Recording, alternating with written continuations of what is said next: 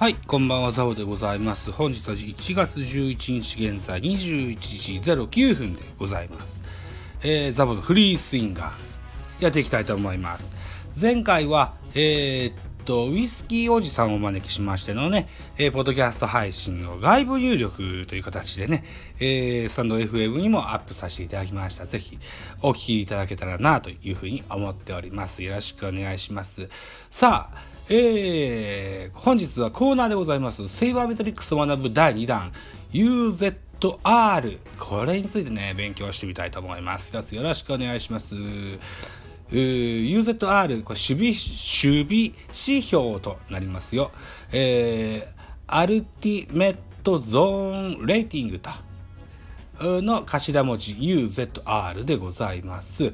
同じ守備機会を平均位置の平均的な野手が守る場合に比べてどれだけ失点を防いだかを表す守備指標でございます。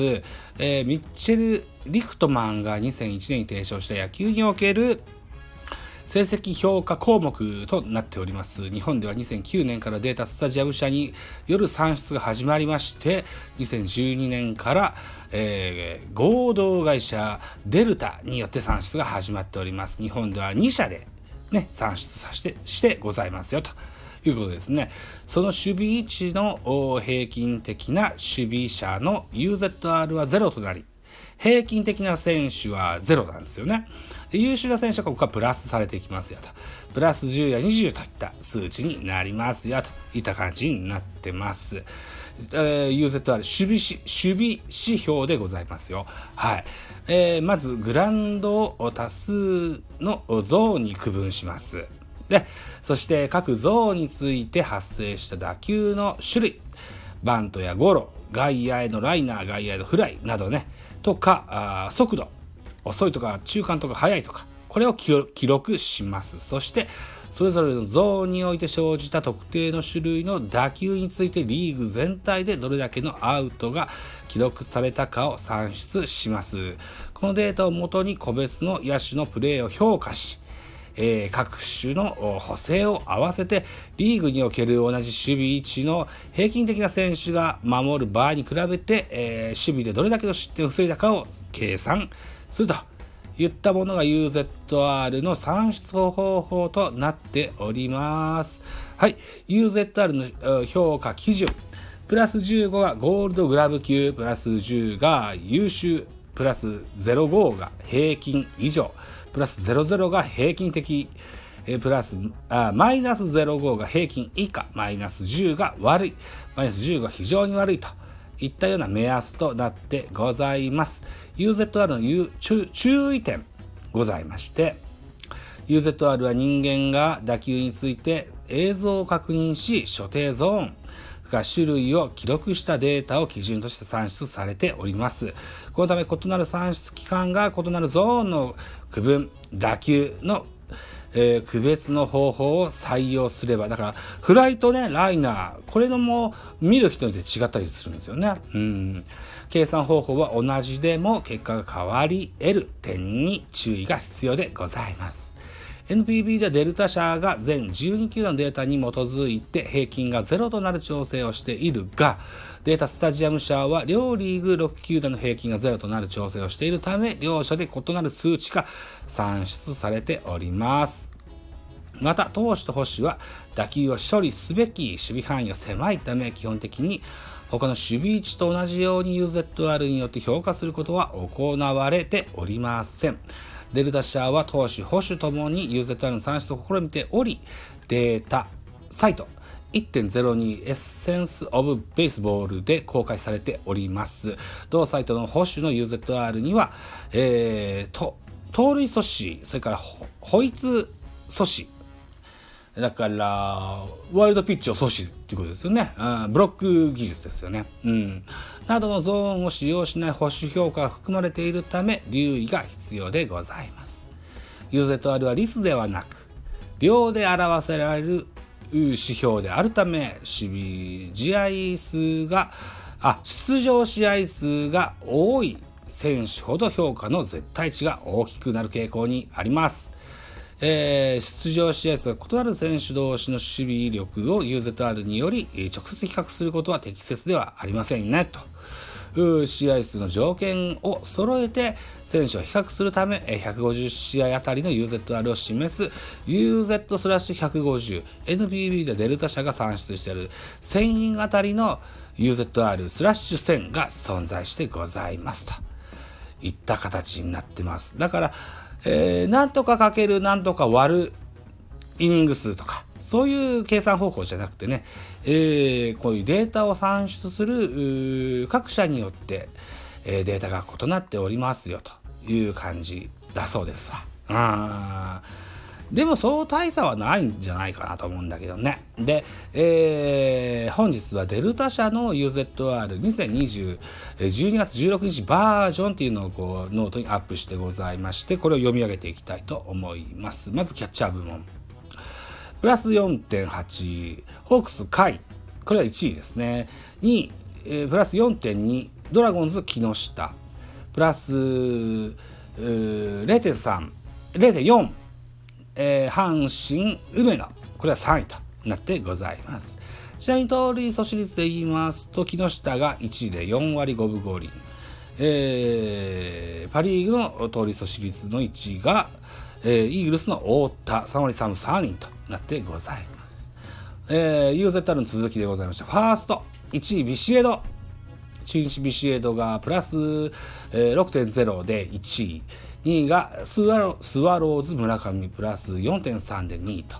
えー、マリ、えー、千葉ロッテマリーンズ、井上、えー、選手がプラス1.8で3位となってございます。セカンド部門、殿崎、西武外崎がプラス15.1で1位。ジャイアンツ吉川直樹、えー、プラス10.6で、えー、2位。えー、広島菊池涼介プラス6.3で3位となってございます。えー、っと、守備率10割で終えた。特別賞ももらった菊池涼介ですが UZR でいうと3位となっております。これ12球団で表してございますよ。はい続いていきましょうサードでございます岡本和真1位でプラス14.5、えー、中日高橋周平、えー、8.7で、えー、2位イーグル鈴木大地プラス3.2で3位となってございます。ショートです、えー、ライオンズ源田、えー、プラス18.0で1位、えー、ドラゴンズ京田10.1で2位じゃあ坂本プラス10.0で3位となってございます。外野に目を移しますと、スワローズ青木、あレフト部門です。青木、えー、15.2で1位。イーグルス、島内、7.8で2位。えー、ベイスターズ、佐野、マイナス2.9で3位と。うんレフトは基本的にこうそうですねライトはセンターに比べて比較的守備に弱い選手が多くいると思います3位からマイナスが入るのも納得ではあるんですけども青木の15.2というのは立派な数字だと思いますセンターですえー、近本阪神近本がプラス19.0で1位えー、ホークス柳田悠岐3.5で2位ライオンズえー、金子2.4で3位となってございます。最後にライトです。ファイターズ太田大使16.1で1位。えー、ほー、ジャイアンツ松原プラス9.5で2位。あ千葉ロッテマーティンプラス2.4で3位となってございます。松原聖也多分こう太田大使やマーティンに比べれば出場試合数は少ないとは思うんですけれども。うん、だから一概にこうなんだろうな、うん、出場試合数出場守備機会一定のね、えー、数字は定まってるとは思うんですけれどもね、うん、そんでもそれその中でもライトの松原がプラス9.5っていうのはジャイアンツファンの僕としてはとても嬉しい数字になっておりますといった感じになってます。現在ね、こう、パソコンで書いたノートをね、見ながら喋っておりまして、あばれる君が あの、YouTube ライブ、まあ3日連続やってんな、あいつ。23時間のライブをこれからまたポケモンのねやつやるのかな？はい。といったあライブやってございますね。はい。はい。話は脱線しましたが。ね。ということで UZR の話をしました。ね。えー、何回か言いましたけれども守備指標の統計学の指標でございますが。ね、えー、これはデータを算出する各社がやっておることでございましてね僕ら素人が出せるような数字じゃないというようなことが分かりました。はい。うん。だから結構眉唾なこともあるんかもしらんけれどもそれでもゴールドゴールデングラブ賞みたいにね記者投票ではない、えー、票になってますのでねうんある程度信憑性も高いのかなと。どうかな。わかんねえな。わかんないな。まあ、この UZR がね、えー、どこまで、えー、信憑性があるのかどうかはわかりませんが、こんな、いうセイバーメトリックスもございますよといった感じでいいのかな。うん。まあ、一個の参考にして、えー、おしゃべりの話題にしても楽しいのかなというふうに思いました。中日のビシエドがファースト1位というのはとっても嬉しい数字ですね。はい。そんな感じでしょうかね。えー、こう言ってみるとうんぶっちぎりでショート源田それからセンター近本この辺はうんなかなかうまい選手だといった印象ですよね。うんメジャーリーグのゴールドグラブ賞エスコバがショート部門でマイナス16.3の9位っていうのもねなかなかなかなかな現実言えるんじゃないでしょうか。といったところで、えー、セイバーメトリックスを学ぶ第2弾 UZR について喋ってみました。次回はうーん WHIP について喋りたいと思います、えー、セイバーメトリックスを学ぶのコーナーまた来週でございます。ご拝聴ありがとうございました。